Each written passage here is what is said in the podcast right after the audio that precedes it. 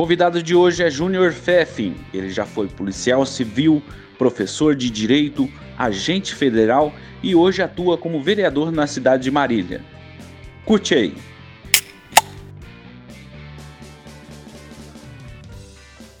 Estou muito feliz de receber você hoje, Feffin. Né? É, é, é, o seu primeiro mandato, mas você já está na vida pública há muito tempo, né? Conta um pouquinho pra gente como é que você ingressou na polícia, como é que foi seu, sua entrada na vida é, é pública, mas não é política, né? Tudo jóia, Atos, obrigado aí pelo convite. Para mim é uma satisfação, porque a gente pode expor o que a gente pensa um pouco, um pouco da nossa história. Isso fica registrado para sempre aí, acesso às pessoas, isso é muito bacana. E eu entrei na polícia em 1997, já faz um pouco de tempo. Pô, é. Esse ano eu faço 24 anos de polícia. Eu sou formado em direito, então minha graduação é jurídica. Eu me formei em 1997 em direito. Então, no mesmo ano que eu me formei, eu já entrei na carreira policial. É, inicialmente, eu entrei na Polícia Civil do Estado de São Paulo. Eu fui investigador de polícia no estado de São Paulo, onde foi uma escola de polícia para mim. Eu tenho é, a minha equipe da época até hoje como meus amigos, amigos pessoais. Amigos mesmo. Né? Amigos mesmo, e são uma escola fantástica de pessoas que ralam porque tem um salário pequeno. Uh, o estado de São Paulo ele denigre o servidor público de uma maneira geral há quase 30 anos e a polícia não fica fora disso. Eu trabalhei com o pessoal da Narcóticos e uma equipe muito honesta, a equipe que eu peguei. Eu tive sorte disso, de pegar bons policiais e honestos. Eu tive honestidade e integridade como fundamento de vida pela criação, principalmente do meu avô, meu avô materno, um ex-combatente da Revolução de 1932. Então, um senhor de, de uma integridade ímpar. Eu não tenho ídolos na minha vida, ninguém. Eu tenho um ídolo só, que é o meu avô. O Américo Feffin, que vem da onde meu sobrenome Feffin, né? E dele que você criou essa vontade de entrar para a polícia, foi ali que você despertou dentro de você ou não? Foi, uma, foi o acaso mesmo? Eu sempre gostei da atividade policial. Eu era criança, eu, as minhas irmãs saíam com a minha mãe e com a minha avó para passear, domingo, final de semana, e eu queria ficar com meu avô assistindo filme de Bang Bang italiana. então eu sempre torcia pelo mocinho do filme Bang Bang italiana, não pelo bandido. Eu sempre gostei de filmes policiais por causa do meu avô. Ele assistia aqui uma série antiga chamava Chips, que eram dois policiais com motos americanos. Então era bang bang italiano, era filme policial, era só essa área. Eu brincava muito de polícia e ladrão, é, quando era criança com meus amigos, sempre gostei disso. Me encantou essa, então eu sempre tive admiração pelas forças policiais do mundo todo. Quando me formei, eu comecei a fazer direito, eu não, não tinha intenção de advogar, e aí eu fiz o concurso para polícia. No último ano da faculdade, acabei entrando e logo em seguida eu continuei estudando e entrei para a Polícia Federal, que era um sonho de carreira meu e que felizmente deu certo, com muito esforço, muito mérito. E é um concurso muito difícil, para você ver, um concurso da Polícia Federal, ele cai direito, ele cai contabilidade, administração de empresas, economia, raciocínio lógico, informática, português e conhecimentos gerais em atualidades. É um concurso dificílimo. Ele é cinco vezes mais disputado que medicina da USP, que é o vestibular mais difícil do país. Então eu ralei bastante para atingir esse objetivo, estudei, fui para esse concurso. Hoje eu sou um policial federal de classe especial e estamos aí na luta até hoje. Você é marilhense mesmo? Eu sou tupanense. Tupanense. Isso. Eu sou cidade querida demais. Eu sou mais caipira que a gente marilhense, entendeu? E eu tenho um orgulho de ser caipira, eu gosto Lógico. muito disso. O meu pai é nascido em Marília, cidadão marilhense. O meu tio, irmão do meu pai, cidadão marilhense, foi um dos primeiros cardiologistas aqui da cidade. Só que na época meu pai se mudou para Tupã, e eu, minhas irmãs nascemos em Tupã, a gente foi criado em Tupã, mas desde que nasci, frequento Marília por causa da família. Irmã da minha mãe morando aqui, família toda morando aqui. Aí, quando eu me formei na, em Direito na faculdade, eu passei na polícia, fui morar fora, nunca trabalhei na Polícia Civil em Marília, mas eu vinha todo final de semana para cá. e já eu estou aqui trabalhando na Polícia Federal em Marília em torno de 15, 16 anos já. Mas eu moro de vez em Marília em torno de mais de 23 anos. Nossa, mas já faz tempo. Sua filha nasceu aqui, né? Minha filha é marilhense, nasceu aqui em Marília, no Hospital da Unimar. Então, a minha relação com Marília é de sangue, desde fam familiar e agora da minha filha. Escolheu Marília também. Ah, né? escolhi. Marília é uma cidade fantástica, eu adoro aqui. Foi isso que despertou em você vontade de ajudar a população, porque Marília tem um problema muito sério com políticos, né? Marília é uma cidade que é cercada de políticos que às vezes não representam ninguém não representam nada. Você vem num viés aí que eu acredito. Em três meses que você está lá, você. O que, que, que, despertou isso dentro de você de você querer ajudar? É, infelizmente, é uma realidade não só de Marília, como quase do Brasil todo, né? A classe política ela se utiliza da classe política como meio de profissão. E eu acho completamente errado isso. Se você olhar os países desenvolvidos, o político ele não é profissão. Sim. As pessoas, em tese, têm a sua profissão e depois ela ajuda aquela sociedade local com o seu conhecimento, com a sua experiência, com a sua expertise, com uh, a sua boa intenção. Aqui não. Aqui você usa isso como profissão, literalmente. É, você vai estudar, vai trabalhar, não, vai ser político. Aí o filho do político, ele vai lá, faz 18 anos, 21 anos, já vai para cargo político também, ou seja, nunca trabalhou na vida de fato, Sim. sempre foi político. Eu sou contra isso. Mas o que me despertou, eu sempre tive alheio a mandatos eletivos e tudo mais. Além de policial, eu sou professor em direito, há um pouco mais de uma década, mais de 10 anos eu dou aula de direito e de direito constitucional, que é a lei maior do nosso estado. Gosta de lecionar? Eu adoro lecionar, é um hobby para mim. Eu leciono por hobby, não por Porque profissão. Lecionar é um dom, né? A pessoa tem que ter o dom, né, cara? Eu leciono por hobby desde o início até hoje, até disse, eu, se eu me eleger não vai mudar, quero continuar lecionando. Eu leciono para ajudar os alunos para concursos públicos, eles entrarem em carreiras mesmo. Eu, eu faço é, mini livros, apostilas sobre é, temas do direito. É, já, publiquei, já publiquei em, internet artigos sobre lei de drogas. Eu sou professor de leis especiais também, são leis extravagantes, e também de direito criminal, direito penal. E os meus alunos no decorrer dessa década, aí muitos falavam, Fef, você tem que sair para política, para política e tudo. Eu falei, não, eu sempre trabalhei lado de lá do balcão na, na Polícia Federal, a gente combate as irregularidades da ordem política. Não, não, gosto desse ambiente, só que com o passar do tempo a gente vai percebendo, Atos, que a gente, as instituições, infelizmente, no Brasil, a gente vem enxugando gelo, ano a ano, dia a dia. Você prende um grande corrupto, uma semana depois ele está solto, quando não no mesmo dia ou no dia seguinte. Você prende um traficante na, em audiência de custódia, ele está solto. Brasil, né, Basicamente pode, pode acontecer isso.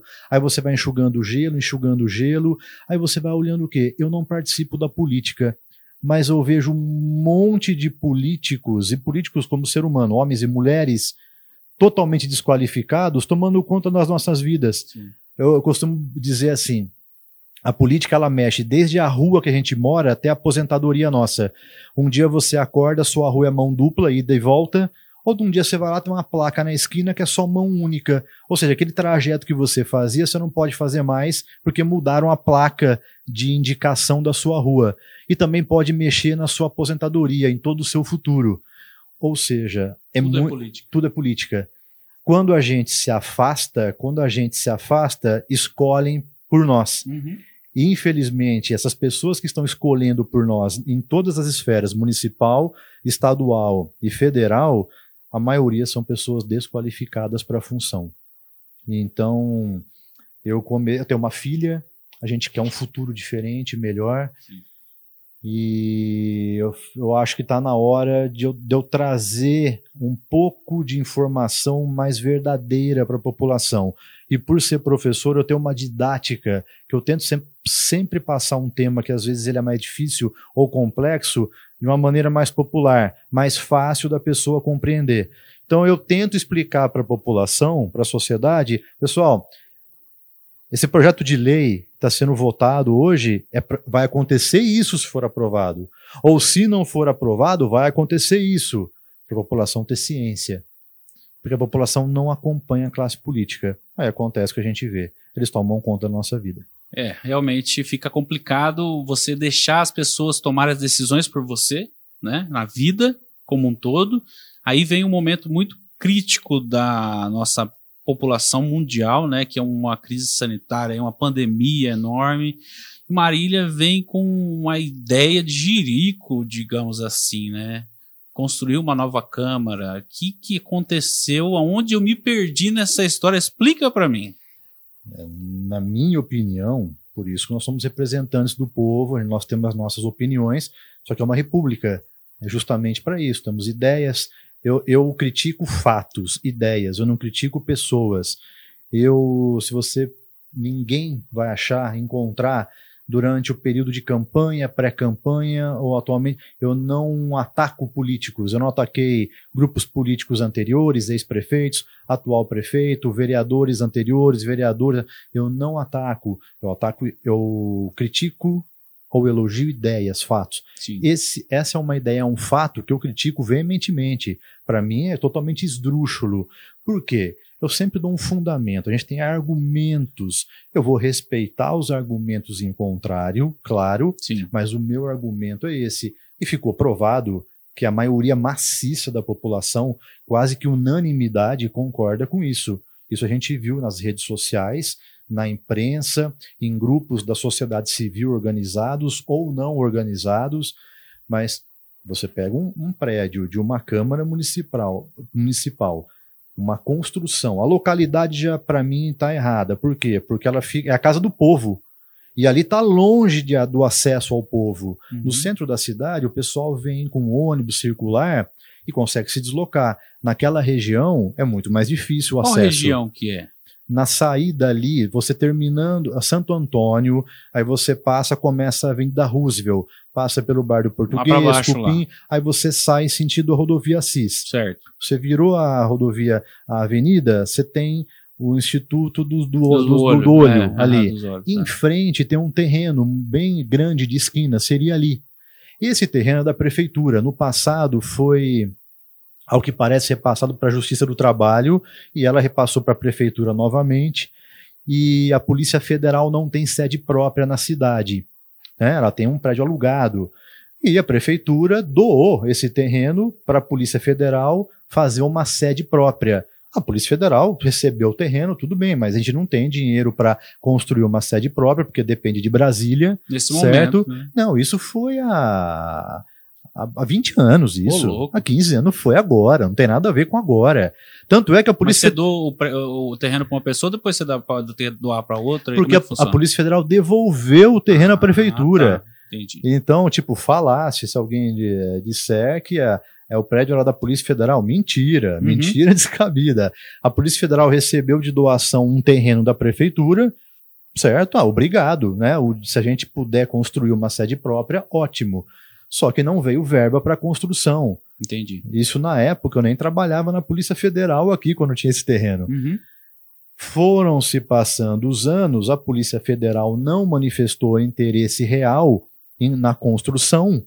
A própria Polícia Federal aqui de Marília falou: a gente vai devolver o terreno para vocês, para a prefeitura poder, poder, se, poder se utilizar de uma maneira melhor. Sim, sim. Tá, a gente não está usando, não vai usar, pelo menos não, não tem a curto prazo, a médio prazo, nada nesse sentido, prefeitura se utiliza do terreno, né? Prol da população. E ficou esse terreno parado ali ó, há anos, mais de década que está parado e entregue da Polícia Federal. O terreno nunca foi da Polícia Federal, é da Prefeitura. Entendi. A Polícia Federal não usou, devolveu. Aí atualmente, então, esse terreno, só que o custo dessa obra era muito grande. O custo dessa obra, o que era? Ia ficar em torno de 20 milhões de reais para construir. Entre 12 a 20 milhões de reais. Uma empresa privada vai lá e constrói e aluga para a Câmara. É, não era nosso. Ou seja, ela gastou, ela gastou, gastou de 15 a 20 milhões. Parceria pública-privada que não, não, tem parceria nenhuma. aí, aí a Câmara vai pagar por até 20 anos um aluguel de 1% do valor da obra. Se a obra custar 20 milhões, vai pagar 200 mil ao mês. corrigido, sabe por quê que estava lá no contrato? Índice de GPM, que é o mais perigoso do país atualmente. O ano passado deu 25%, uma média de 25%. Sim. Ou seja, se no primeiro ano o aluguel fosse de 200 mil reais, no ano seguinte 250 mil reais. Aí de 250, no ano seguinte, põe uma calculadora de padaria simples, em 20 anos ia passar de 60 milhões de reais. Sim. Se ficasse nesse valor, ia até passar muito mais de 60 milhões. Você acha que tem cabimento uma sociedade que tem o DAI quebrado, com dívida milionária, a Endurbe quebrada, com dívida de 20 a 30 milhões de reais, a cidade cheia de buraco, desemprego, mais de 20 favelas, não tem moradia, e a Câmara Municipal gastar um palacete que vai custar nos próximos 20 anos para o nosso dinheiro de impostos em torno de 70 milhões de reais, é um descalabro evidente que eu sou. Não fomos consultados, eu não fui consultado. Infelizmente, a, a, o regimento interno da Câmara dá esse poder ao presidente da Sim. Câmara. Uhum. Né? Eu acho completamente equivocado isso. Eu acho que os vereadores deveriam ser consultados formalmente, oficialmente. Eu não fui consultado, foi citado que poderia Eu acrescentaria sair... e a população não deveria ser também consultada, porque o dinheiro todo é da população, né? No mínimo, principalmente os vereadores, eu digo porque foi de ordem interna. Sim. Agora de ordem externa, a população tinha que ser consultada. É no macro, né? Amplamente divulgado pela imprensa, sociedade civil. Vamos ver a reação da sociedade. Você está entendendo? Então as coisas às vezes são feitas assim, por isso que se diz na canada da noite, entre aspas, uhum. a toque de caixa. Ah, não foi o toque de caixa. Não, as, ah, foi divulgado na, no jornal da TV Câmara. Quem assiste TV Câmara?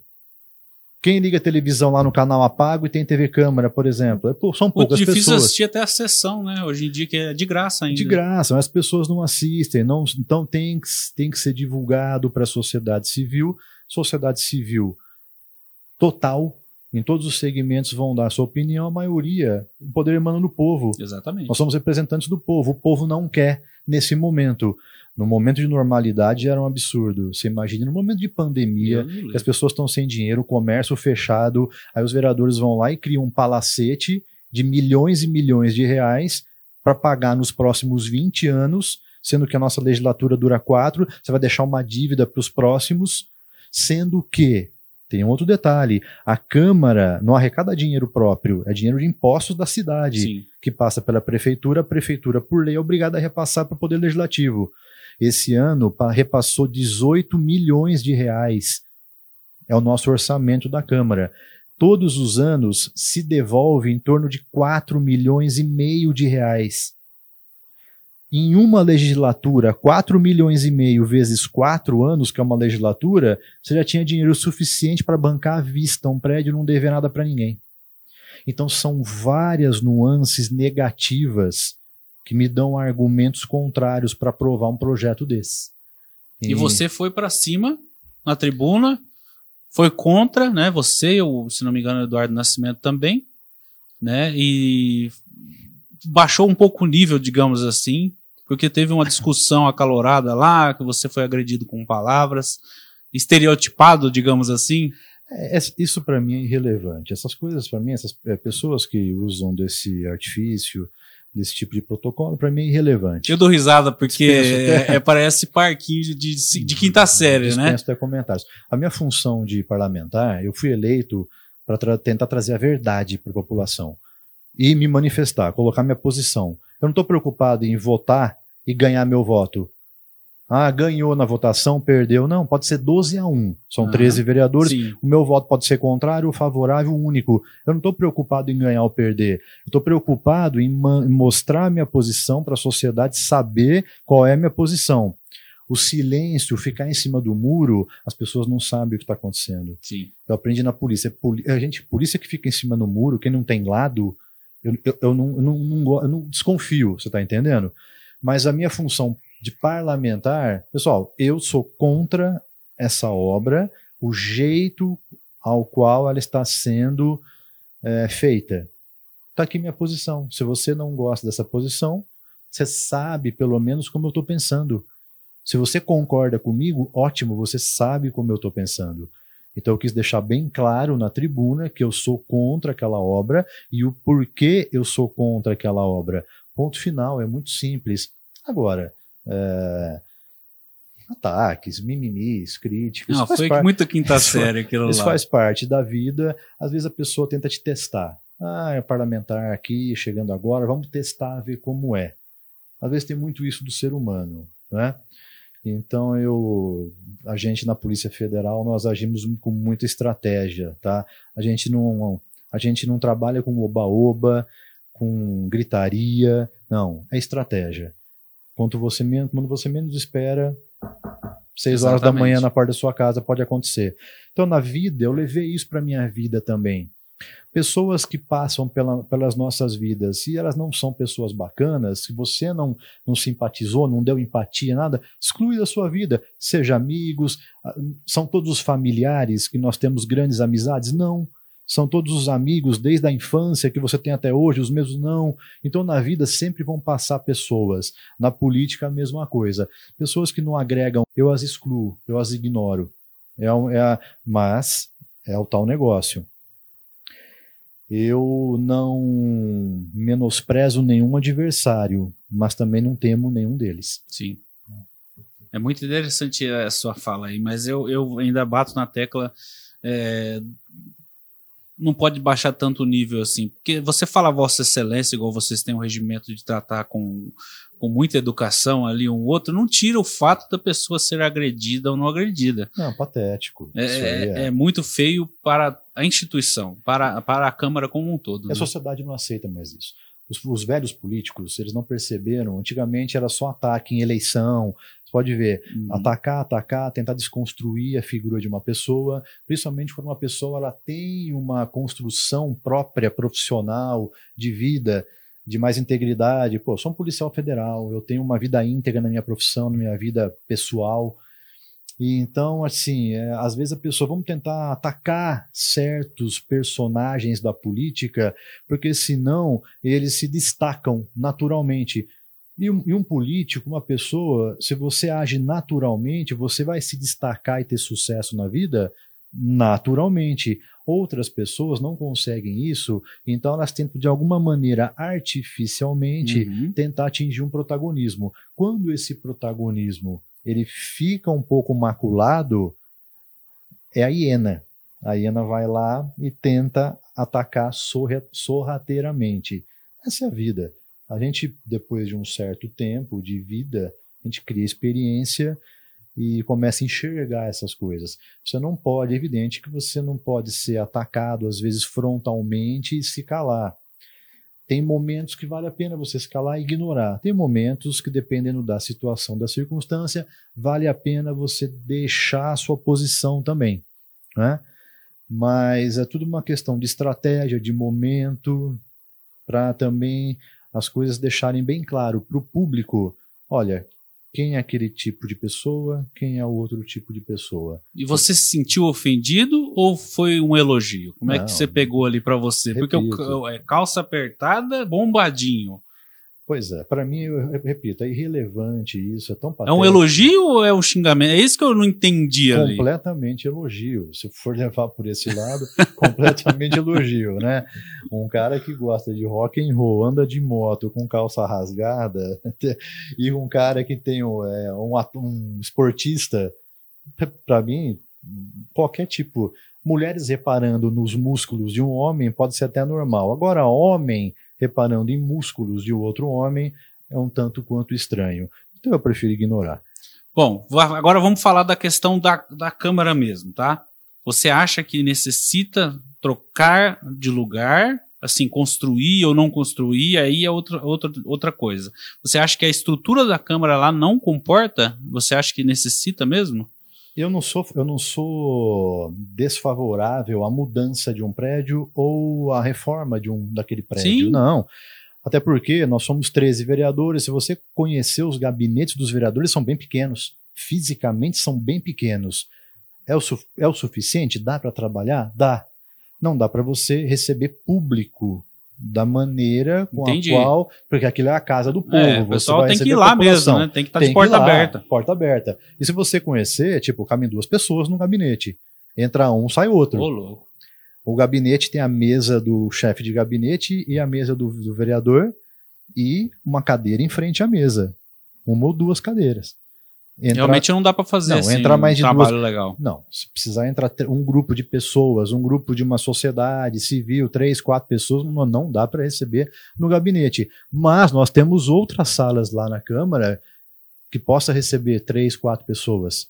A gente tem, tem um auditório, você tem uma sala de reuniões, então não é só o gabinete. A gente está vivendo um período muito delicado, um período de pandemia, né? Isso é mundial, não é só no Brasil. Está sem dinheiro, então, eu acho que nós temos outras prioridades no momento a construir uma nova sede. Agora, se mudar dali uma reforma, eu não vejo nada, nada contra. Construir até uma própria sede, eu não vejo com, nada contra isso. Mas, bom senso.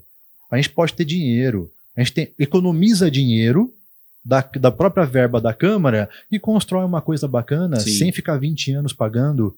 Né? Faz um financiamento, busca recursos do BNDES com juros bem mais baixos, alguma coisa nesse Tem outros sentido meios, né? outros meios. Então, eu não sou contra você ter um espaço mais moderno. Nós não temos estacionamento ali. É, realmente. Não tem estacionamento. Nem pra certo? vocês, nem pra população. É uma série de circunstâncias. Pode ter uma melhoria aos servidores que trabalham ali, os próprios vereadores, população que venha.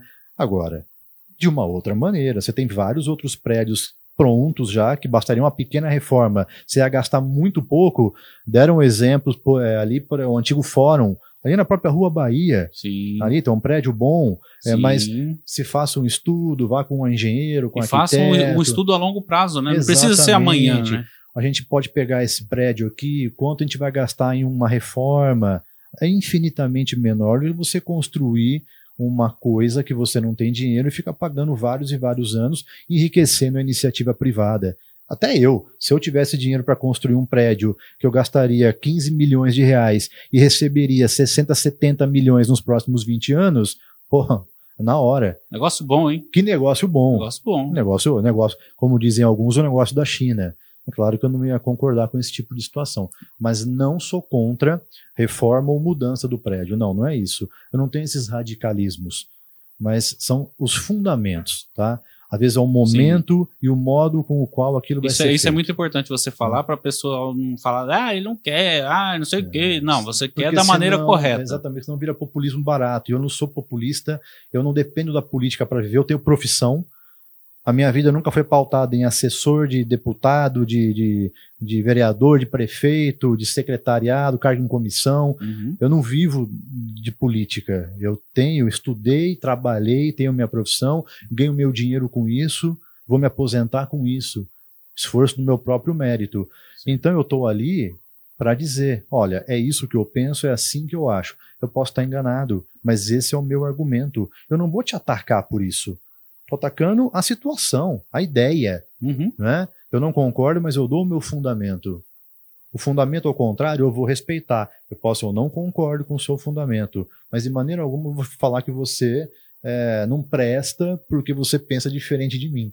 Você está entendendo? Então, eu acho que a política é uma nova forma de fazer política, é um novo jeito de fazer política, deixando bem claro uma transparência. É assim que eu penso, é assim que eu voto. Se você se sente representado dessa maneira, eu sou seu representante. O que, que Marília precisa melhorar, Fefe? Você mora em Marília há muito tempo, você vem acompanhando a cidade ao decorrer do tempo, mas agora você tem a oportunidade de lutar por muitas coisas pela população. O que, que você acha que Marília tem que melhorar daqui para frente? O que, que dá para melhorar a cidade? Lógico, falar de saúde hoje é prioridade, porém não tem só saúde que a cidade é envolvida, né? Ó, bastantes coisas, infelizmente. A gente, quando tá do lado de lá, né, você é cidadão, você vê numa TV, ou lê um jornal, ou na internet, às vezes você fica indignado, né? Então eu tô tentando trazer assim, eu sou um cidadão aqui dentro. O que eu sentiria, o que eu comentaria ali na rua, em Hum. casa, no quintal com os amigos, batendo um papo, o que eu, como é que eu vou falar diferente agora que eu tô aqui? Não, eu vou falar a mesma coisa como eu pensaria. E eu sempre tomo cuidado para não ser leviano, eu sempre eu sou um estudioso, eu gosto muito de estudar. Tá? É, para uns é uma qualidade, para outros é um defeito.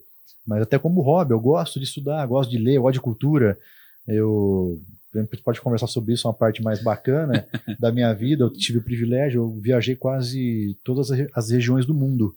Né? Eu já viajei quase 40 países por aí, então quase todas as regiões. Eu tive na China seis meses antes de estourar a pandemia. eu, eu tive em maio de 2019, ela estourou em novembro. É, é muito diferente daqui, é muito, né? Eu conheço muitas cidades, muitos projetos, muitas ideias. Então eu viajo bastante, vou observando, vou fazendo a cultura. Então eu olho aqui para a cidade, falta o quê? Isso não vem de agora, de muitas décadas, sobre 30, 40 anos. É gestão, isso é competência. Dinheiro nós temos. Olha o orçamento de Marília. O que, é orçamento? É o dinheiro que você arrecada. Sim. É a mesma coisa você na sua casa. Quanto você ganha por mês? Isso. Aqui em Marília ganha 1 bilhão e 100 milhões de reais esse ano de 2021. É dinheiro pra caramba. Então eu tenho 1 bilhão e 100 milhões de reais, vamos dizer assim, fazer uma analogia, eu tenho um salário, desse salário. Aí o que, que eu tenho de gasto? Água, luz, telefone, né, comida. O que, que eu tenho de gasto? Área da educação, área da saúde, área da, da a máquina pública para manter o funcionalismo público, né, o asfalto da cidade. Se você tem uma boa gestão com esse dinheiro que você tem, dá para melhorar. A cidade foi tomada de muitos escândalos, de muitas suspeitas de desvio de dinheiro.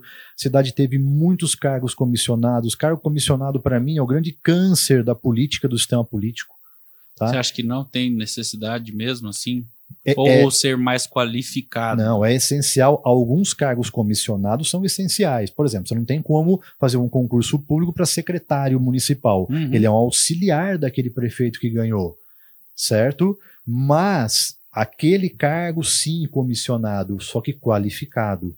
Sim. Qualificado na área técnica dele. Eu vou ser secretário da educação. Nunca trabalhei em uma escola, por exemplo, nunca dei aula, nunca fui um pedagogo, um professor, um auxiliar, nunca frequentei aquele ambiente escolar. Como é que eu vou ser secretário da educação, por exemplo? Isso, repito, respeito opiniões em contrário. Um secretário da saúde que nunca trabalhou no hospital, Nunca fez um curativo em alguém? Nunca receitou um medicamento? Peraí, como é que você vai gerenciar todo um sistema de saúde pública? Eu entendo que isso não é qualificação. Ah, mas é, tenho conhecimento em gestão e tal. Ô, pessoal, hoje em dia você faz qualquer curso aí de gestão. Ah, sou especialista em gestão agora? Especialista você adquire com conhecimento empírico. É o dia a dia na rua. Você leva o seu carro pro Tião, lá da oficina, que faz 40 anos que mexe com o carro, ou o, ca a, o cara que acabou de se formar em engenharia na faculdade. Eu levo no Tião. Fácil. Claro, ele não tem faculdade, não sabe nem ler e escrever. Só que você coloca na mão dele um problema, ele não precisa nem relar. Olha os médicos hoje. Você vai aos médicos Pode ir, Santa Casa, Unimar, HC, os médicos mais novos, eles não sabem clinicar você.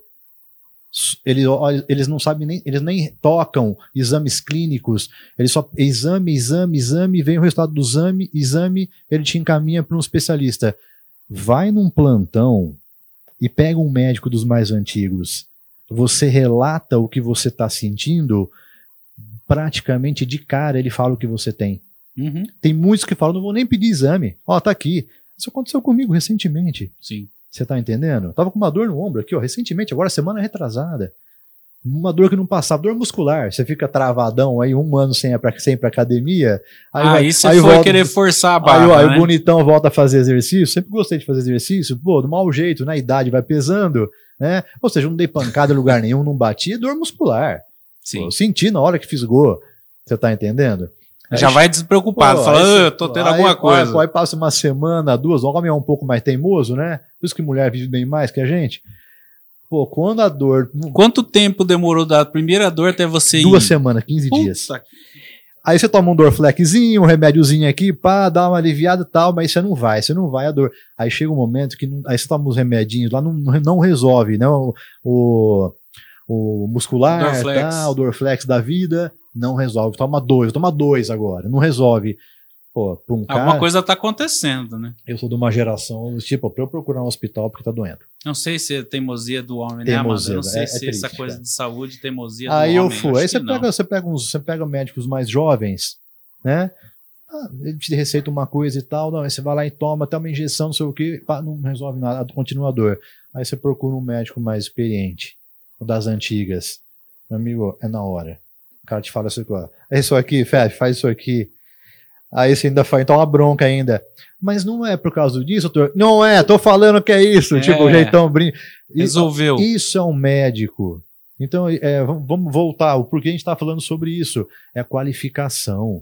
As pessoas hoje são muito teóricas, elas são pouco práticas, Sim. elas têm pouca vivência de vida. Vivemos na era do coach, Na né? rua mesmo, na prática. É muito curso, é muito, ah, é muito título. Ah, eu fiz o curso de não sei o que, eu tenho vários diplomas, certificados e tal. Vai, vai ver a vida prática dessa pessoa. Ela é pequena, ela é incipiente. Agora, você pega o Tião lá da oficina, que não tem nenhum certificado, você leva seu carro, você fala, ele já fala para você, é isso aqui. Mal ele precisa relar no carro. Então eu acho que esses cargos comissionados são importantes, sim. Evidente, tem que ter cargos comissionados, é sim. lógico. Né? Mas, é, e melhorou muito, tá? Você pega hoje a administração do atual prefeito, você tem infinitamente menos cargos comissionados do que os anteriores. Sem dúvida.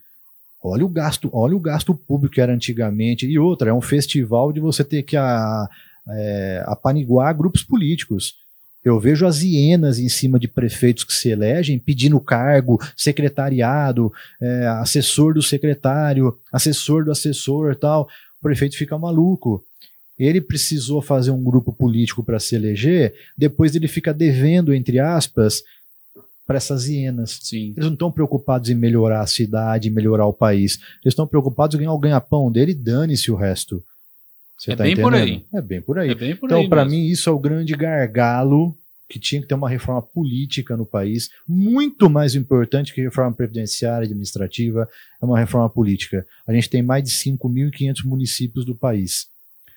Dois terços disso não tinham nem que ser municípios. De um ter, de metade, pelo menos, não tinha que ser município. Sim. Por quê? Você pega cidades, micro cidades aí, ela tem uma Câmara de Vereadores, olha o custo disso, uma prefeitura, uma borada a vida com 800, 800 pessoas. Pô, você tem os nossos distritos aqui, tem mais pessoas que a cidade. Sim. Olha a economia de gasto que você tem se você tirar poder legislativo daquela cidade, poder executivo. Você está entendendo? O que se gasta no Congresso Nacional, as pessoas não sabem.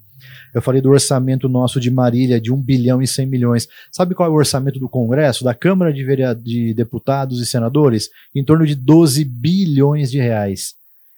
Sabe qual é o orçamento do STF para 11 ministros? 700 milhões de reais. Nossa. Eu posso estar enganado, é mais ou menos nesse sentido.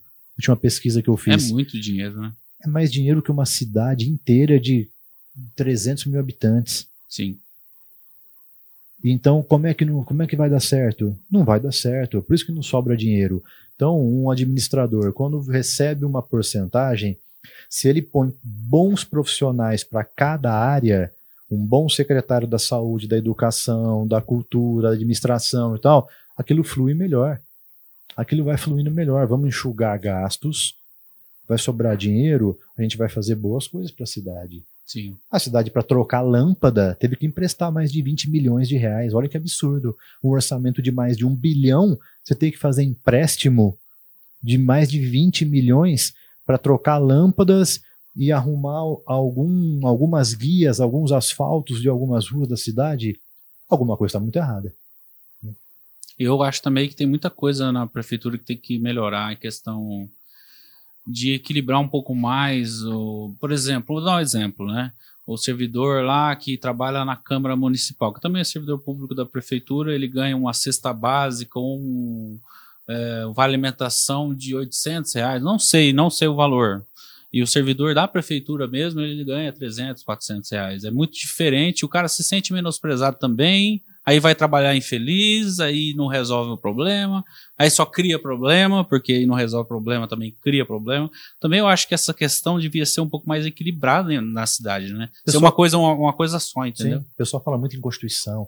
Eu vejo muitas pessoas falando, tá na Constituição, é inconstitucional, ou não é constitucional, ou é. Eu vejo muito isso. A Constituição, eu dou aula de direito constitucional, o artigo 5 Ela diz lá o princípio da isonomia. Isonomia é igualdade. Todos são iguais. E devia ser mesmo. Todos são iguais. E Marília não é. Certo? Mas é, é claro que não é absoluto isso. Você tem ações afirmativas para você diferenciar aqui e ali legalmente. Nenhum direito fundamental ele é absoluto, nem a vida é absoluta. Você pode tirar a vida de alguém numa legítima defesa, certo? Então, é um exemplo. Sim. É, você tá lá, uma mulher grávida e ela tá em complicações de parto e ela vai morrer precisa fazer o aborto para salvar a vida dela. Tanto é que é uma das, é, das excludentes de crime. Você sim. Pode, estupro. Sim, né? uma, sim, uma sim. pessoa foi estuprada, imagina já, uma já filha. é lei imagina isso, uma né? filha sua de 18 anos ser estuprada, é um louco.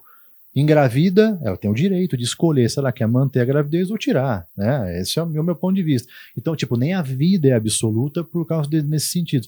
O direito à igualdade a regra ele deve ser preservado. Ou seja, eu não vejo nenhum sentido funcionários públicos de uma mesma cidade, só que ganhando completamente diferente, porque um é da, da administração do executivo e o do legislativo. Exatamente. Não faz o menor sentido. Não muda quase nada. Não que os servidores do, do legislativo que estão ganhando esses auxílios muito, não, é os da prefeitura que estão ganhando pouco demais. Sim. Você está entendendo? A isonomia é por cima. Peraí, faz sentido. Eu trabalho lá na prefeitura e o meu auxílio alimentação de 300 e poucos reais. E o vizinho dele de prédio, de parede ali, Uhum. trabalha na Câmara e o auxílio alimentação dele de quase 700 reais. Pô, é revoltante isso. Tá comendo bem melhor que o outro. Sabe quando eu sou policial federal? Nós, servidores públicos federais, eu arrisco a minha vida. Dia a dia, os policiais do país todo. Sabe quanto um policial federal ganha de auxílio alimentação? 400, e- 400 e poucos reais. Menos que um servidor da Câmara de Marília. Nossa, gente, mas é aí nós estamos falando uma conversa que eu não sabia não. É muita, é muita diferença. Olhar, isso é público, site da transparência. Nossa. Você olhar, pergunta para qualquer policial, qual é o auxílio alimentação que você ganha? Dá 450 e poucos, se eu não me engano. Um policial federal. É um absurdo. Um policial federal. Comparar um cara que Então- é igual você falou, arrisca a vida para um cara que trabalha no escritório. A minha filha tem 10 anos de idade. Quando a, quando a mãe dela estava grávida de 5 meses, me- no meio da gravidez, eu fiquei dois meses na divisa com a Bolívia, combatendo o tráfico de drogas. Dois meses, eu perdi dois meses da gravidez dela, Sim. porque eu estava trabalhando e arriscando a minha vida com o tráfico internacional de drogas na, na- fronteira da Bolívia. As pessoas não. Mas ninguém me obrigou a ser policial federal. Eu fui lá, fiz um concurso, busquei isso e tal, então não tem o que reclamar. Agora, a gente vai reclamar de distorções, Sim. certo? Às vezes um servidor está dentro de um ar-condicionado, trabalhando, o risco de vida não tem a periculosidade que um policial da Exatamente. fronteira está tendo. E ganha muito mais no auxílio alimentação. Aí você pega, eu falo, aí você pega o colega que é servidor na parede ao lado, que literalmente a Câmara é um Ali é anexo uma da, parede é mesmo. um anexo da prefeitura Aham. e ganha metade de você, isso é revoltante. Eles têm todo o direito de questionar. Então eu não tô, tipo assim, eu, meu ponto de vista é não que os da Câmara tenham que diminuir o valor, mas então os da prefeitura têm que se igualar. Certo? Dá para fazer isso? Claro, com gestão dá, mas é fica a cargo, é, é muito poder para algumas autoridades. O presidente da Câmara tem autonomia para essas funções administrativas da Câmara. Certo. Não é esse a atual presidente, é qualquer um. Ele tá, é passageiro, dois anos, vai, vai entrar outro, outro, outro. A gente vê a nível de Congresso Nacional, você tem lá vários senadores, quase 30 senadores, que eles têm um grupo, é o Muda, Muda Brasil, Muda Senado, alguma coisa assim, querendo que se abra alguma investigação contra eh, eventuais membros do Poder Judiciário, para ver se tem alguma irregularidade, a tal da CPI e tal. Uhum. Não Pedido- vai acontecer nunca. mas só depende do presidente da casa se ele, é, se ele coloca aquilo em pauta ou não. Isso Ele é- senta em cima da é proposta e fica errado, lá, Isso é né? errado. Não tem, é, não tem ordem de chegada. Se eu colocar um projeto de lei agora, ele está lá, ele não foi analisado. Daqui três anos, um outro colega põe um, proje um outro projeto de lei, outro Certo. tema. aquele projeto dele pode ser analisado primeiro do que o meu. Eu não posso chegar e falar assim, oh, mas o meu faz três anos que está lá. É a decisão do presidente da casa que coloca em pauta se vai que ele vai votar ou não. É muito poder. Isso, aqui, aqui na Câmara é a mesma coisa? Isso no Brasil todo, em todo o poder legislativo é assim. Nossa Senhora. As assembleias legislativas dos estados. Por isso que o Brasil não anda, né? No Congresso Nacional. Você está entendendo? Então, uma série. E tem poderes que só o presidente tem. Então, o presidente ele pode dar gratificação. Os vereadores não foram consultados para dar um aumento de 11%, 10%, 12%, 5%. Não. Os da prefeitura não tem o que fazer. É só o prefeito que pode. Ah, e os vereadores não podem, então, equiparar isso com os da Câmara? Não, porque, por lei, projetos que envolvam salário e gratificações de servidores é de iniciativa privativa do chefe do executivo lá da prefeitura. Então a Câmara não pode se meter com os funcionários da prefeitura. Hum. O prefeito é que tem que dar iniciativa desse projeto e manda para o Poder Legislativo, para a Câmara. Entendi. Aí a gente vai aprovar, sim ou não. A gente, eu não posso fazer. Se um vereador virar e falar assim, eu estou fazendo um projeto de lei para igualar o auxílio alimentação dos servidores da, da prefeitura com o da Câmara. Hum. É inconstitucional, não Entendi. passa. Não é da sua, da não, sua alçada. Não pode, né? porque a Constituição não permite, a legislação não permite, né? E eu vejo muito isso também. Muitos políticos, eles falam coisas que não vão acontecer. Uhum. Porque aquilo é inconstitucional. Aquilo não vai, mas e não vai.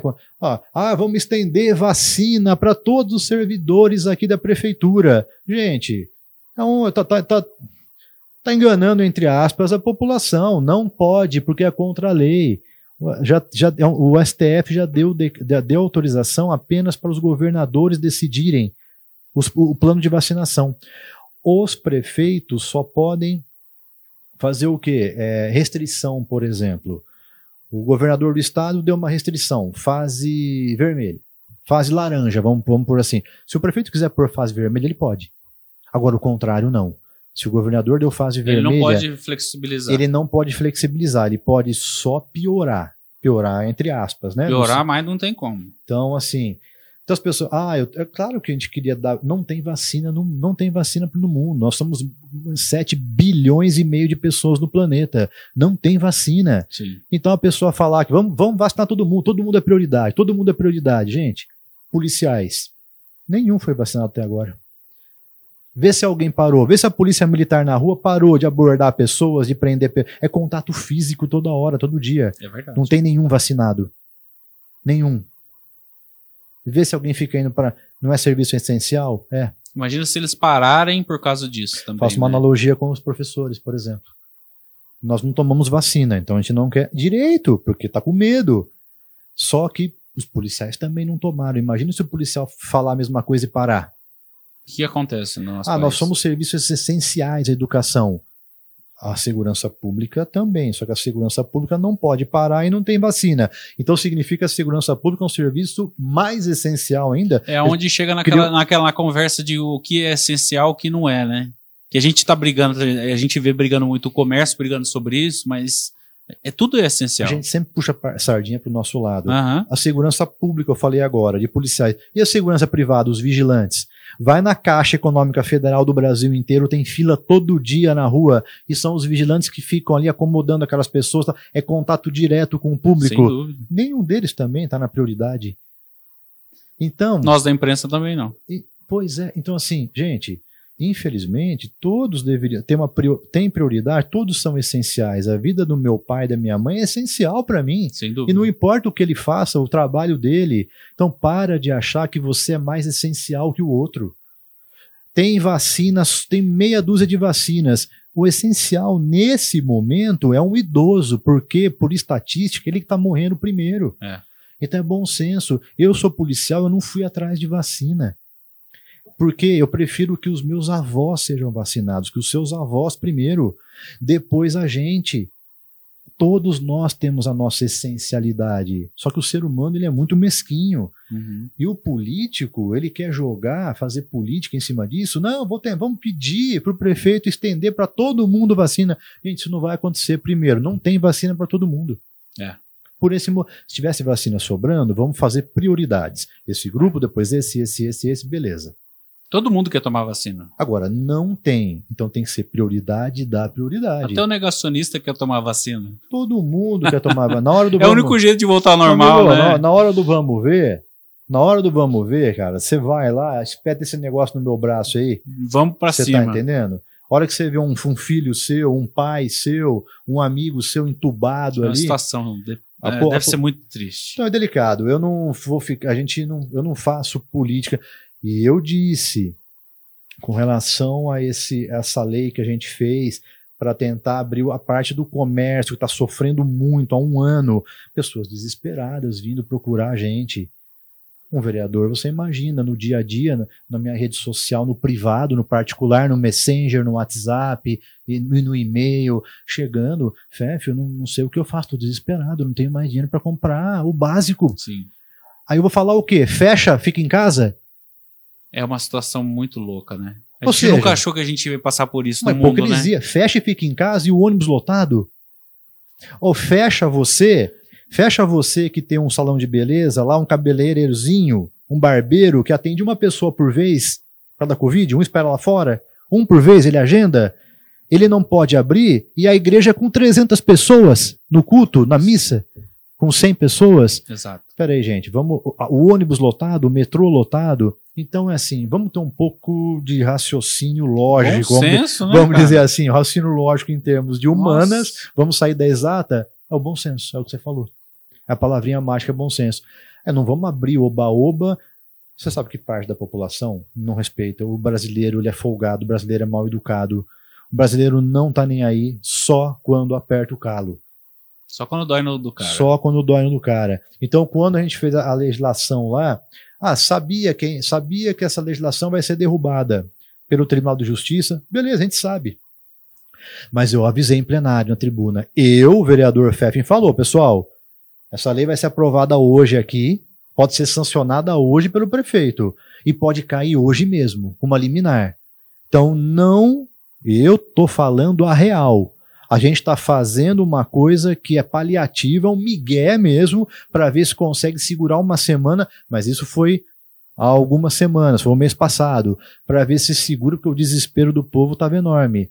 E a gente vê a prática. Você liga a TV, você vê ali o metrô da Praça da Sé lotado, saindo gente pela janela, Sim. ônibus na rua no Rio de Janeiro, no país inteiro, e o cara não pode abrir o restaurante dele, que ele coloca uma mesa sim, uma não. Então, assim, o que eu falei, repito, Né? eu, não, eu não entrei pra, pra enganar ninguém, não. Eu entrei pra falar a verdade. Ó, nós vamos aprovar isso aqui. Só que isso aqui não vai ter validade, vai, vai durar pouco. Vai durar pouco isso daqui, tá? Essa é a real. Mas a gente está tentando fazer alguma coisa, pelo menos alguma coisa. Agora, as pessoas não ajudam em atos. Eu fui, Não ajuda, eu fui um restaurante ajuda. esse final de semana, domingo Isso é triste. tá? Eu entrei nesse restaurante, cara, não tinha, ó, a única medida, você tinha um álcool em gel na mesa, básico hoje em dia, e os garçons com máscara, mas as mesas, nenhuma mesa com distanciamento, uma mesa ao lado da outra. Ou seja, nas minhas costas, se eu sair assim, tinha uma família que eu não conheço atrás, pessoas estranhas. Exatamente. Ou seja, as pessoas não se ajudam também. Gente, a gente está lutando. Siga, né? a gente Pelo tá menos o protocolo. Pô, a gente né? está lutando por vocês também, para tentar abrir o comércio de uma maneira civilizada por esse momento, né? Restrições sanitárias. Bom, aquele blá blá blá que todo mundo sabe, só o básico, não precisa ficar falando. É, não parece quinta série, pô. Você é adulto. Então vai lá, cara, coloca uma mesa sim, uma não, sabe? Reduz um pouco. Eu faz um ano que eu não dou Ganha um aula. pouco menos, mas ganhe é, continuamente, né? Continuamente, pô, as pessoas estão no hospital, eu fui visitar hospitais, aí o negócio tá feio, ah, tá 100% de leito UTI. Se algum de nós ou um familiar de nós precisar de um leito agora às pressas, você vai chegar no hospital, tem uma grande chance de falar não tem vaga. Aí você sai às ruas, o pessoal bebendo aglomerado na Avenida Cascata, Sim. Esmeralda, outras avenidas, fazendo festa no quintal de casa. Sim. E as pessoas publicam em Facebook, Instagram. E acha lindo, cara. né? Ah, fiz um aniversário aqui, você vê atrás tem 20 pessoas. Acabou, você vai lá num restaurante, num barzinho lá, junta 20, 10 pessoas num, em duas, três As mesas. pessoas não estão acreditando muito mais no Cara, vírus, né? É igual você falou, só acredita na hora que for de alguém perto, assim, né? eu não vou com eu, eu, eu na polícia, no começo eu era garoto, era muito jovem, entrei aos 21 anos, você tinha aquela coisa consertar o mundo. Eu parava, eu via carro na frente, estava estacionado no sinal, o carro na frente pegando, jogando a bituca de cigarro no chão na rua. Eu emparelhava o carro e dava bronca. Cara, você só arruma confusão e não muda. Não muda. Você, você não conserta o mundo. A sua parte você faz. Eu não jogo sujeira na rua e tal. Mas você fica arrumando só confusão, porque o brasileiro é mal educado. Então hoje, eu entrei na política da mesma maneira. Eu vou fazer minha parte, mas eu tenho consciência que eu não vou consertar o mundo. A minha parte eu vou fazer. Eu vou deixar o meu legado. Olha, eu vou dizer o que eu tenho a dizer, votar o que eu tenho como votar, de acordo com o meu juízo de valor, mas eu sei que eu não vou consertar o mundo. Tá? Então, eu saí do restaurante, estava com a minha família, minha mulher, a minha filha, pronto, saí de lá, fui embora, comi, mas, ó, eu não volto lá. Bora. É uma porta que fechou, né? Porque assim, cara, eu, tô, eu lutei por você. Eu dei minha cara na Câmara, fazendo, ajudando lei, mandei projeto de lei para o prefeito sabe? Conseguir uma reunião, que eles pediam uma reunião, o pessoal de academias de ginástica, salões de Sim. beleza, comércio, conseguir, porque o povo ele quer conversar com o prefeito, cara a cara, tete a tete, né? Ele quer ouvir perto, e não só pelo jornal, pela rede social. É uma esperança. Então eu fiz essa ponte, consegui marcar com o prefeito, porque eu não sou oposição ao, ao prefeito Daniel. E a nenhum outro que estivesse aqui. Eu também não sou situação. Eu vou criticá-lo e eu vou elogiá-lo. Eu dou ideias que eu achar que são boas para a cidade, eu levo a ele, ele sabe disso, Sim. e eu faço críticas, só que críticas de ideias, não fico atacando a pessoa do gestor gratuitamente. Então, Pô, é, nesse dia eu falei assim, caramba, cara, eu lutei por esse pessoal, eu tô aqui lutando, você tem críticas de todos os lados, porque às vezes morre uma pessoa, ah lá, o vereador, os vereadores irresponsáveis pediram para abrir o comércio, cara, você Sim. tem uma série de coisas, aí eu vejo o cara abrir lá o restaurante depois disso e não tomar um mínimo de cuidado sanitário básico hoje em dia, que todo dia falando na televisão, todo dia na imprensa, é desanimador, né, velho? Agora você falou um negócio legal, você está fazendo a sua parte. Nós também temos que fazer a nossa parte. Se cada um fizer a sua parte, eu acho que aí sim o Brasil começa a mudar. Falando em Brasil mudar, vamos pensar daqui para frente. O que, que você projeta na sua carreira política, o que, que você vai fazer daqui para frente, como é, quais são os próximos passos. A gente quer curiosidade aqui também, a gente quer saber. Pergunta muito boa, já deixo aqui bem claro, não sou candidato a prefeito em 2024. Ainda não, um, né? Um monte de gente. Ainda não, né? Um monte de gente vem, estão me procurando, é, grupos, empresariados, pessoas físicas. Fefe, você tem que ser o próximo prefeito de Marília, o próximo prefeito de Marília. Eu sou um cara que eu trabalhei a vida inteira na polícia, eu sou um fiscal. Eu gosto de fiscalizar, eu gosto de investigar, eu gosto de achar a verdade, de coisa correta, eu gosto do que é justo. Eu sou um justiceiro no bom sentido, entre aspas. Uhum. Eu, não, eu vejo coisa errada, aquilo me dá asco, sabe? É, é o sentimento de injustiça, é. aquilo me, como ser humano, aquilo me dá asco. A falsidade das pessoas, a, a maldade de algumas pessoas, me dá asco, a enganação. As pessoas que enganam outras pessoas é o que me dá mais nojo, que me dá mais asco. Então, eu gosto de ajudar a fazer minha parte, a fiscalizar. E eu sou um legislador. Eu sou um professor de direito constitucional, gosto de estudar. Eu tenho muitos projetos de mudança da Constituição, de mudanças de leis. Então, eu gosto do poder legislativo e a população não percebeu, não acordou que o poder mais poderoso é o poder legislativo. É o poder legislativo quem comanda, quem faz as leis, que pode aquilo desde o no começo do nossa, nosso bate-papo aqui, que ele vai mudar desde a rua da sua casa a sua aposentadoria. Pelo amor de Deus, ouça isso. Um poder legislativo, ele pode mudar a estrutura do poder judiciário através de lei, através de mudança da Constituição. Ele pode mudar a estrutura do poder executivo. Poder legislativo, as pessoas é, se atentam muito ao quê? A governadora, prefeito e presidente da República. Pessoal, quem manda. O governador Dória não faria aumento de impostos igual ele fez de CMS de vários produtos de comida se não fossem os deputados estaduais aprovarem. O prefeito ele não faz corrupção, ele não faz se, a, se a Câmara de Vereadores não deixar isso acontecer. Você está entendendo? Na esfera federal a mesma coisa. Então eu gosto do poder legislativo porque para elaborar leis, para poder votar e dizer o porquê do sim e do não dos projetos e da fiscalização propriamente dita. Então eu não tenho interesse, não tenho intenção em sair candidato a prefeito aqui por Marília. A vida é uma roda, ela gira, né? Ela é de uma hora para outra assim, a coisa muda muito. A gente nunca pode falar nunca. Então assim, eu não, quando eu saí candidato a vereador, muitas pessoas achavam que eu ia sair candidato a prefeito, tá? Hum. No começo. Eu falei, ó, duas coisas que eu não vou ser, candidato a prefeito, eu também não quero ser presidente de partido político. Primeiro que eu não tinha tempo por causa da profissão e tal, eu não tenho então nós temos, eu sou vice-presidente do PSL aqui em Marília. Nós temos nosso presidente Marcos Farto que exerce um trabalho muito bom à frente do nosso partido. Então, não pretendo ser presidente de partido, não sou candidato a prefeito também para a próxima eleição, mas tudo pode acontecer. Só que eu não gosto de me lançar candidato a uma coisa porque eu quero. O representante popular, a população tem que dar um murmurinho, tem que começar a comentar, te oferecer é isso. Uhum. Então, embora muitas pessoas é, digam para mim, peçam para mim hoje em dia, agora, eu era uma pessoa por conhecida, aqui na cidade no âmbito político e tal. E eu consegui me eleger sem um centavo de dinheiro público, sem pedir um centavo para nenhum particular, sozinho fazendo minha campanha na rua e na minha rede social. Hoje eu sou um cara mais conhecido, eu estou na máquina pública, então você vai aparecendo naturalmente. E eu faço isso natural, não é artificial. Então muitas pessoas pedem, eu falo, ó, não é o que eu gosto, não é o que eu quero, tá? Mas o poder legislativo é uma coisa bacana.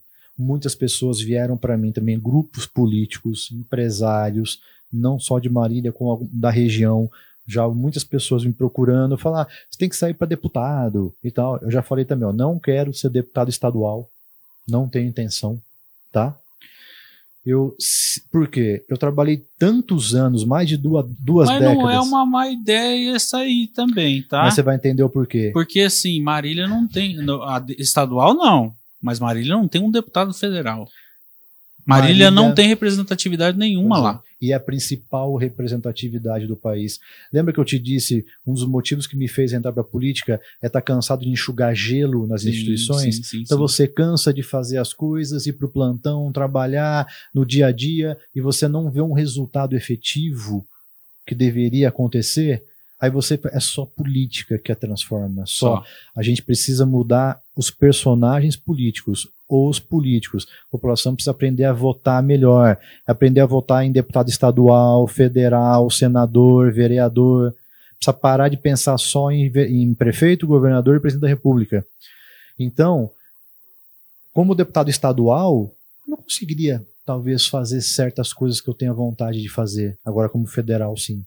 Você muda a lei para todo mundo.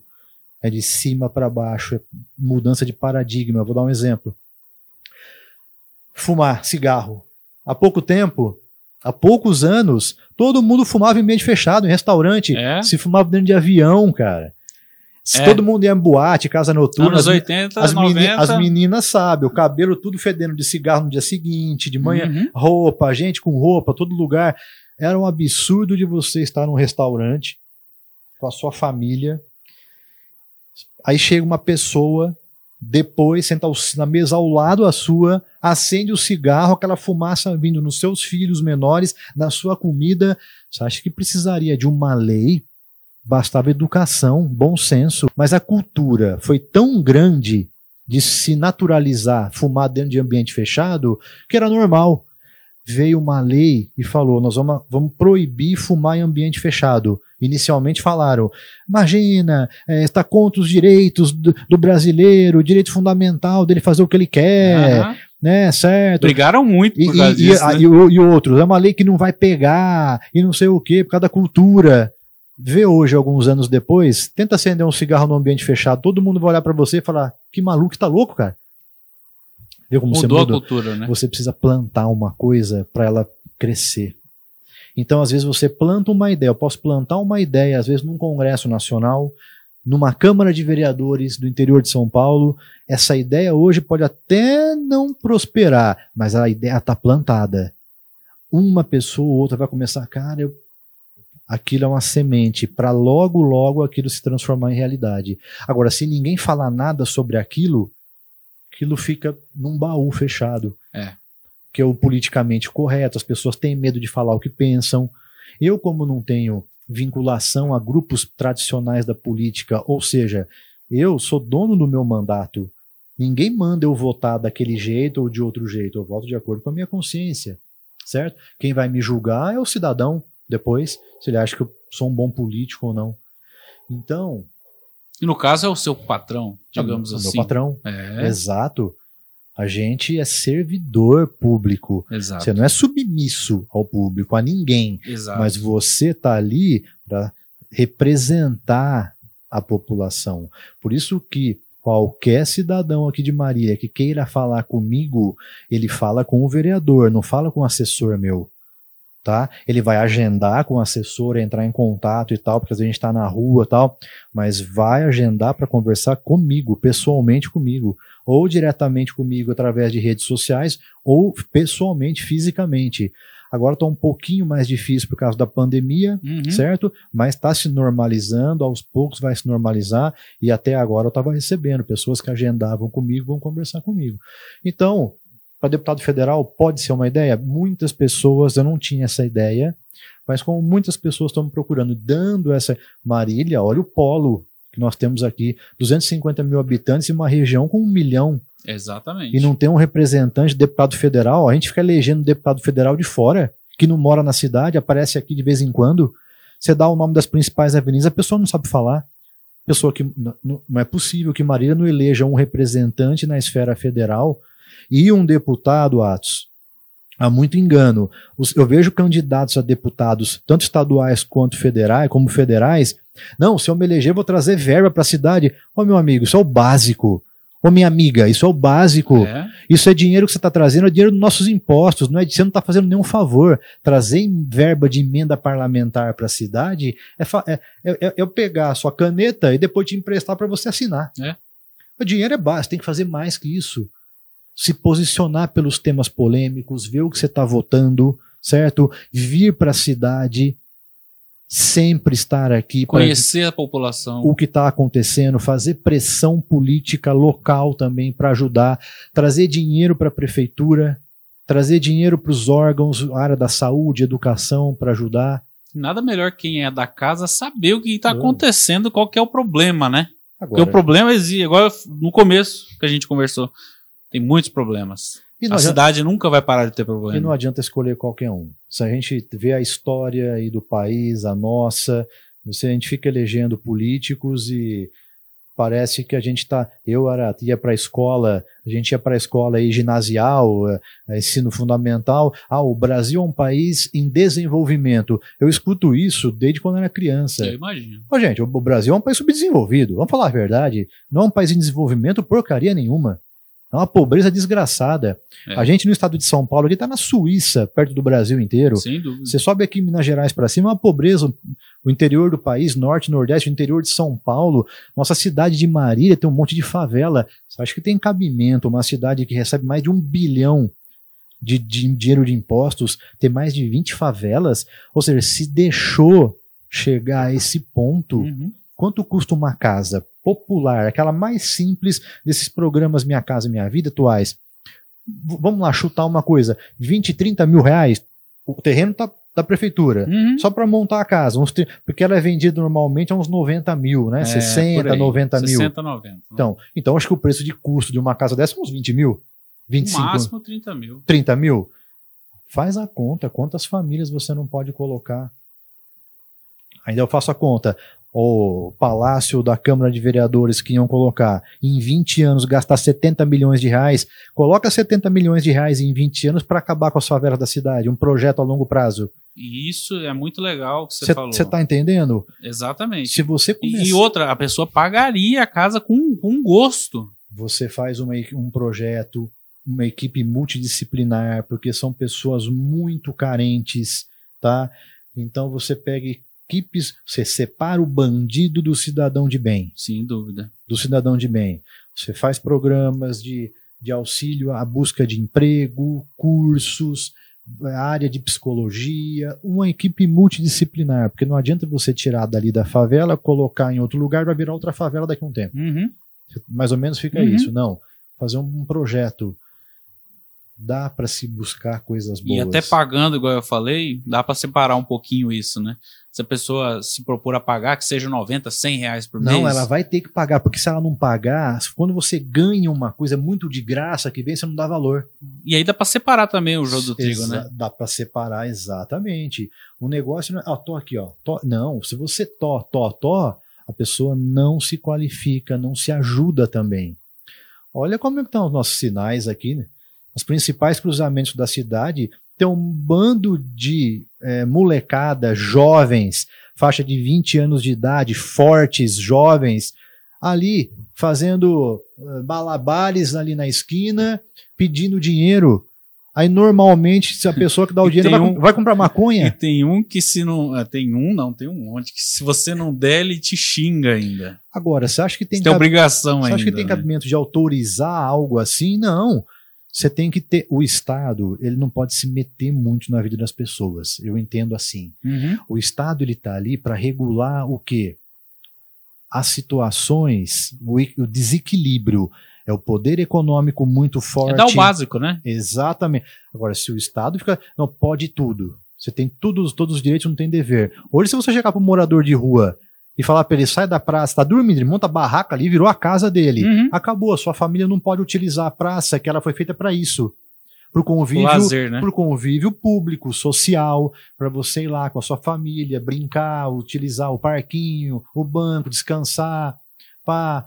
Não, agora virou moradia. Agora, nós temos com dinheiro de impostos locais, fumares, com cama, com banho, com comida. Ou seja, não tem que, tem que regular o Estado, pessoal, tem que ter dever. Não pode, é proibido ficar em praça pública como moradia. Ah, mas coitado do morador de rua. Não é coitado, ele tem um lugar para ir, para dormir amparado, uhum. mas não quer. É. Mas não quer. Agora, você chega lá pro cara que eu, eu tive conversando com a, com a secretária de assistência social aqui da cidade e outras pessoas, não só ela, mais ou menos o que eu fiz um levantamento, essas pessoas que algumas pessoas ficam em sinais, elas estão arrecadando de 60 a 100 reais por dia. Cara. Pregão, hein? Se, ó, vamos colocar 60 reais ao dia. 65 vezes 3 são 30 dias, 1.800 reais por mês. Tem gente que trabalha é, 8 horas por dia e não ganha isso em Marília. Muita gente. Vai, Muita lá, gente. vai lá na Pascoaloto, deve ter umas uns 3 mil funcionários lá, que é, cobrança, que é a empresa de cobrança financeira. Aham, aham. Média salarial deve ser em torno de 1.200, 1.400 reais. Aí você fala que o, esses, os noia que estão ficando na esquina do Ganha sinal 1.800 estão ganhando mais que você por mês. Sabe quem, qual é o problema? O problema de quem está dando dinheiro para esse pessoal. Eu também acho. Eu também acho. Eu prefiro ouvir xingamento do que dar dinheiro pra esse povo. Eu quero te agradecer demais pela. Por, cara, foi muito legal o nosso Pô, você, não papo, falou- né? você não perguntou da minha, da- da- da- das minhas viagens de moto, das minhas viagens Nossa, mas a gente vai ter que mundo. voltar muitas vezes. Ainda tem que falar dos seus cachorros, você é apaixonado Pô, eu por adoro cachorro. animais, cara. A gente só falou de coisa chata, de Nossa, política. mas é. Mas a próxima vez a gente vai, vai, vai entrar por esses caminhos aí, porque a gente quer conhecer você, né? Pô, fazer um papo mais, mais, mais agradável, porque o papo de política é chato Pô, pra caramba, político, né? já, político já não é, É bem visto, puta, né? é Ainda conversando uma groselha, ainda bem que a gente falou Mas coisa eu sei certa. que tem o tempo evidente, mas eu sou um cara normal aí, eu gosto, animais é uma paixão minha, tá? Eu tenho cachorros, eu tenho gatos, me dão trabalho para não tem ninguém para eu que vou lá e cuido mesmo, eu e minha família.